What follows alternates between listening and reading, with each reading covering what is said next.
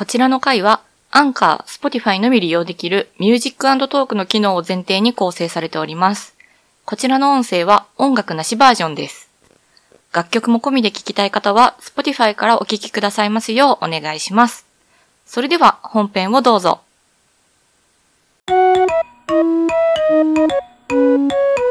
親の居ぬ間に一人だべり。こんばんこそこそ、密報です。この番組は実家暮らしの20代女性である私密報がタイトル通り親の犬間に趣味のことや日常のことなどを思いついたままにゆるく喋っていこうというコンセプトでお送りします。というわけで親の犬間に一人だべり第26回目です。いやー、ちょっとね、8月も終わり頃なんですけれども、ちょっと間が空いてしまいまして、まあ夏休みやらなんやらも、もうそろそろね、学生の人とかは終わる感じだと思うんですけれども、私もね、お盆休みぐらいの時には、一週間ぐらい、あの、お休みがありまして、夏休みの初日に、ビーモアチルっていうミュージカルを見に行ったんですよ。で、まあね、例に漏れず、平成ジャンプ案件なんですけど、もともとアメリカだったかな？イギリスだったかな？から、え、日本に初上陸っていう形のミュージカルだったんですけど、こう、めちゃくちゃストーリーが面白くて、で、なんかもともと、楽曲がバズって、そこからオフブロードウェイに行って、ブロードウェイに行って、みたいな、こう、どんどん人気が上がってったみたいな作品だったっていうのを事前情報で知ってて、で、 Spotify でその外国版の楽曲が聴けると。本当はね、本番まで聴かずにちょっと撮っとこうと思ったんだけど、我慢ならず聴いたらもうめちゃくちゃ楽曲が好きで、で、もうね、超ハマりました。そう、結局一回しか見に行けなかったんだけど、この日本人キャスト版の音源マジで欲しいっていうぐらい楽曲にハマりまして、もうずーっと Spotify でその外国版聴きまくってます。まあ、日本語版のタイトルで言うところの、生き延びたいとか、負け組オタクその他にはとか、バスルームのマイケルあたりがもうめちゃくちゃ好きで、この、主人公が、ヤブくんだったから見に行ったんだけど、一番好きなキャラマイケルになっちゃうみたいな、加藤清史郎くんが演じたマイケルが好きですっていうぐらい、あの、バスルームのマイケルはもう心にぐっさぐさに刺さったので、ね、もうそろそろ公演終わっちゃうんですけど、早くも再現してほしい作品の一つになりましたね。はい。というわけで、えー、今回はこちらの企画をやろうと思います。Music Talk 夏に聴きたい曲編。はい。とうとう夏曲編です。あのー、ね、本当は7月に、梅雨明け初夏編っていう、ちょっと細かく分けた感じでやろうと思ってたんですけれども、爆速で梅雨明けたじゃないですか、今年。そう、だから、梅雨明けも減ったくれもなくなってしまって で、自分の、このね、収録できるタイミングとのこの兼ね合いで、ちょっと、泣く泣く、ちょっとお蔵入りと言いますか、カットすることにしまして。ただ、一曲だけね、その、梅雨明け初夏の、この季節的にめちゃくちゃぴったりの曲で、めちゃくちゃ好きすぎて、どうしても紹介したかった曲があるんですよ。そう、なので、いつもはね、こう3曲紹介させていただいてるんですけど、ちょっと今回ばかりは、あの、梅雨明け初夏編からも、ちょっと1曲加えさせていただいて、計4曲紹介させていただこうかなと思います。というわけで、えー、早速1曲目聴いていただこうと思います。こちらは梅雨明け初夏編から、ベースボールベアでパーフェクトブルー。お聴きいただいたのは、ベースボールベアでパーフェクトブルーでした。こちらはですね、2013年に、あの、ベストアルバムのバンド B のベストというのと、同時に15枚目のシングルとして発売された楽曲になっておりまして、必ずこの季節系でテーマ決めるときに、もう真っ先に思い浮かぶ曲って一曲あるんですけど、これはもう絶対梅雨明け初夏でやろうって、本当にもう決めてた曲で、っていうのも、こう最後に、もうすぐ夏が来るっていう歌詞があるんですよ。で、それで締めくくられるからっていうのがありきで、ちょっと決めてたところもあるんですけど、なんていうのかな。この曲自体が、こうベボベ特有というかね、この恋ちゃんならではの、こうほんと小説みたいな歌詞を堪能できる曲の一つだと思っていて、発売当時、確かこの曲も、ラジオで初解禁という形で聞いてたと思うんですけど、まあ当然ラジオなんで歌詞がわからないわけですよ。で、こう耳で歌詞多分こう言ってんだろうなっていうのをこうさ、聞きながらも、おや？ってなんか引っかかる部分があって、すっごい曲調は爽やかだし、情景が浮かびやすいんですよね。そう、なんだけど、なんかサビの歌詞が親って思うことがあって。で、じゃあ実際 CD 買って、私いつも CD 買うと歌詞カード読みながらまず全部投資で聞くっていうのをこう、ルーティン化してるんですけど、この歌詞カード読みながら聞いてた時に、あ、そういうことだったのかと、こうめちゃくちゃ腑に落ちたことがありまして。っていうのもね、あのーこの曲、実は、最初から最後までダブルミーニングで書かれてる歌詞なんですよ。で、確か公式でも言ってるはずなんで、言ってもいいはずなんですけど、ほんとね、最初聞いた時は、まあ、曲調が明るいのもあるから、なんていうのかな、こう、青春感も強いし、ベボベお得意のというか、ベボベの曲に結構出てくる、こう、ボーイミーツガール感というか、っていうのをこう強く感じるんだけれども、こう実は、ま、裏テーマというか、もう一つの面からこの歌詞を読み解くと、めちゃくちゃ暗いというか闇というか、っていうのを感じられるような歌詞になってて、まあネット言いつつ、ベボベの曲って意外と明るい曲にどちゃどちゃに暗い歌詞っていう曲結構あるんで、まあ、な、慣れてたっちゃ慣れてたし、ああ、このパターンの曲か、みたいに、勝手にしっくりきてた部分もあるんですけど、これはぜひね、あの歌詞を読みながら本当1パターン目で聞くときと2パターン目で聞くときでこう、二通りの楽しみ方をしてほしいなっていうのがあるのと、この曲あの、MV もめちゃくちゃ良くて、多分 YouTube で公式で残ってると思うんですけど、この時の MV も、そのベストアルバムと同時発売だったっていうところにかけて、パーフェクトブルーのミュージックビデオでもあるんだけれども、そのベストアルバムの曲紹介ビデオにもなってるっていうすごい特殊な作りになってて、初めて見た時もめちゃくちゃ興奮したんですよ。最高だなと思って。パーフェクトブルーの MV として見てると、これ、本田翼ちゃんがね、ゲストで出てきてくれてるんですけど、翼ちゃんの影というか姿を追いかける恋ちゃんの図で、こう、カウントしてるんですよ。カウンターで。こう、いろんな姿を影から覗いている恋ちゃんみたいな 感じなんだけど、ベストアルバムの CM というか、紹介ビデオとして見ると、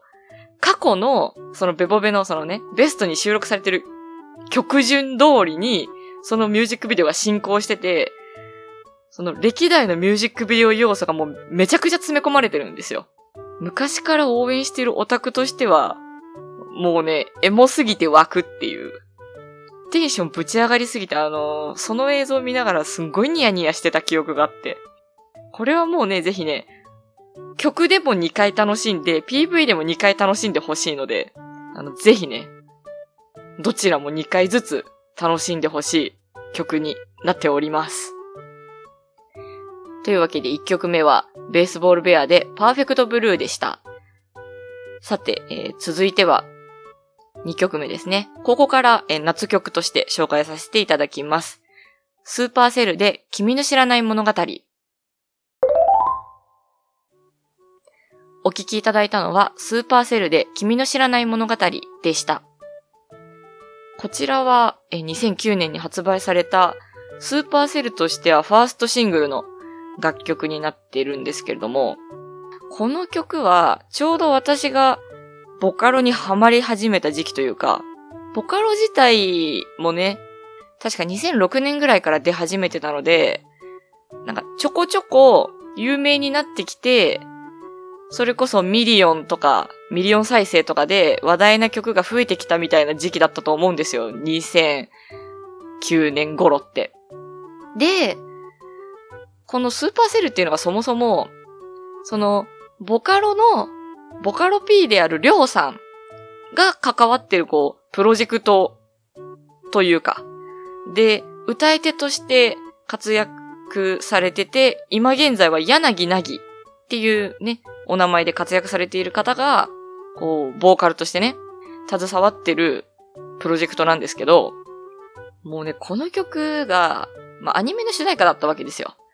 世間的にも爆発的にこう人気が出て、もう私もね、例に漏れずね、アニメ見てないくせに曲だけ狂ったように聴いてた 記憶があって、この曲はね、やっぱ未だにカラオケで歌う曲の一つなんですけど、この曲もちょっと MV ありきというか、なんか、青春が詰まってる曲の感じがしていて、で、私この当時、中学生だったんで、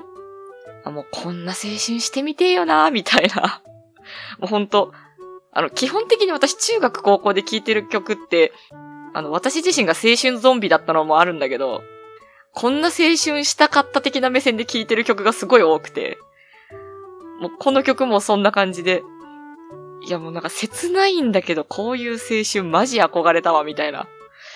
感じで聞いてて、ハッピーエンドじゃないんだけど、心臓痛くなるんだけど、でもなんかほんとこんな青春味わってみたかったよなって思うような曲の一つですね。はい。というわけで、2曲目はスーパーセルで君の知らない物語でした。続いて3曲目紹介しようと思います。3曲目は、シシャモで、君と夏フェス。お聴きいただいたのは、シシャモで、君と夏フェスでした。こちらの曲は2014年に、えー、シングルで発売された楽曲なんですけれども、あの、さっきの君しらに続いて、こっちはこっちで妄想がはかどる青春感マシマシの曲だと勝手に思ってるんですけど、さっきのが中学時代に思い描いた理想の高校生というか高校生の青春に憧れてる曲だとしたら、こっちは当時自分自身が大学生になって東京に住んでたんで、一人でライブとかもこう、すごい頻繁に見に行くようになった時代だったから、大学生の理想の青春というか、いや、自分も彼氏できたらこんなことしてよなっていう。もうこれはこれで、ね、妄想を書き立ててた曲の一つなんですけど、もうさ、あのー、死者もって基本なんか、女の子の気持ちを、すごい、何、的確に表してくれるというか、なんかドラマチックに書くような歌詞が多いよなとか、でも赤裸々な曲も多いよなっていう印象が私の中であるんですけど、もう君と夏フェスなんかさ、邦楽ロック好きとかフェスに通ってる女の子だったらめちゃくちゃ憧れるシチュエーションでしょみたいな。ことをすごい思ってて、もうね、初めて聞いた時もう、わかるわーってすっごい、なんか、ハゲドみたいなさ、感じがしてて、もう聞きながら、歌詞読みながらもうずっとニヤニヤしてたもんね、この曲はこの曲で。わかりすぎて。いやもう死者も、というかね、こう、宮崎さん、最高かよって思いながら聞いてた記憶があります。うん。まあ、結局、大学時代に、ね、この曲通りの、まあ、展開にはならなかったんですけど ね、あの、夢の中の話みたいになっちゃいましたけど、いや、でもこれは未だにちょっと憧れてるところもあるし、大人になってもちょっと、実現できるというかさ、なんか大人になってもちょっと、それはそれでわかるよな、みたいな感じの、曲だなって思いますね。はい。というわけで、3曲目はシシャモで君と夏フェスでした。続いて、え、最後の曲紹介しようと思います。4曲目は相対性理論でウルトラソーダ。お聴きいただいたのは相対性理論でウルトラソーダでした。えこちらの曲は2016年に発売されたアルバム天性ジングルに収録されている楽曲なんですけれども、あの、私、相対性理論に初めて出会ったのって、いつだったかな？中学か高校ぐらいの時にスクローブロック経由で知ったんですけど、この曲自体、相対性理論の楽曲の中でもあの上位に入るレベルで可愛い恋の歌だと私の中では勝手に思っていて、まあ、恋の歌というか、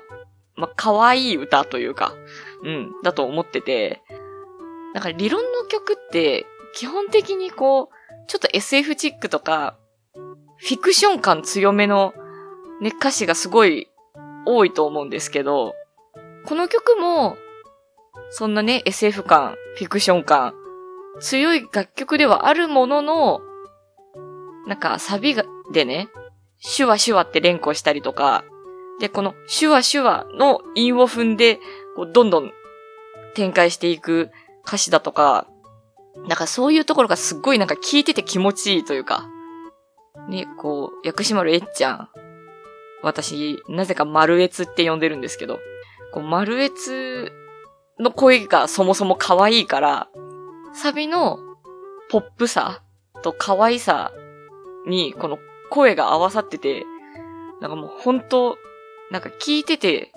ちょっと自分の気分も上がるというか、なんかキュンとするというか、理論の曲でキュンとするなんてほぼないんだけど この曲は珍しくキュンとしましたね。うん。というわけで、えー、4曲目は相対性理論でウルトラソーダでした。というわけで、そろそろ終わりの時間となりました。こちらのポッドキャストでは質問や話してほしいテーマ、普通歌などを募集しております。説明欄にフォームの URL を載せているのでお気軽に送ってください。えー、そしてですね、今回で、このミュージックトークの、まあ、季節テーマ関係かな？春、夏、秋、冬と終わりまして、あの、早速、テーマのネタ切れを起こしておりますので、あの、こちらのね、あの、応募フォームの方によろしければ、あの、こんなテーマで選曲してくれないかみたいなね、あの、ミュージックトークのこの選曲案なども送っていただけると嬉しいです。よろしくお願いします。そして、えこちらのポッドキャスト、ツイッターもやっております。ハッシュタグはひらがなでおいひだです。親の居ぬ間に一人ダベリの頭を取っておいひだですので、えこちらにもね、ぜひ感想なり、テーマ案なりいろいろ送っていただけたらなと思います。というわけで最後までお聞きいただきありがとうございました。次回第27回でお会いしましょう。密報でした。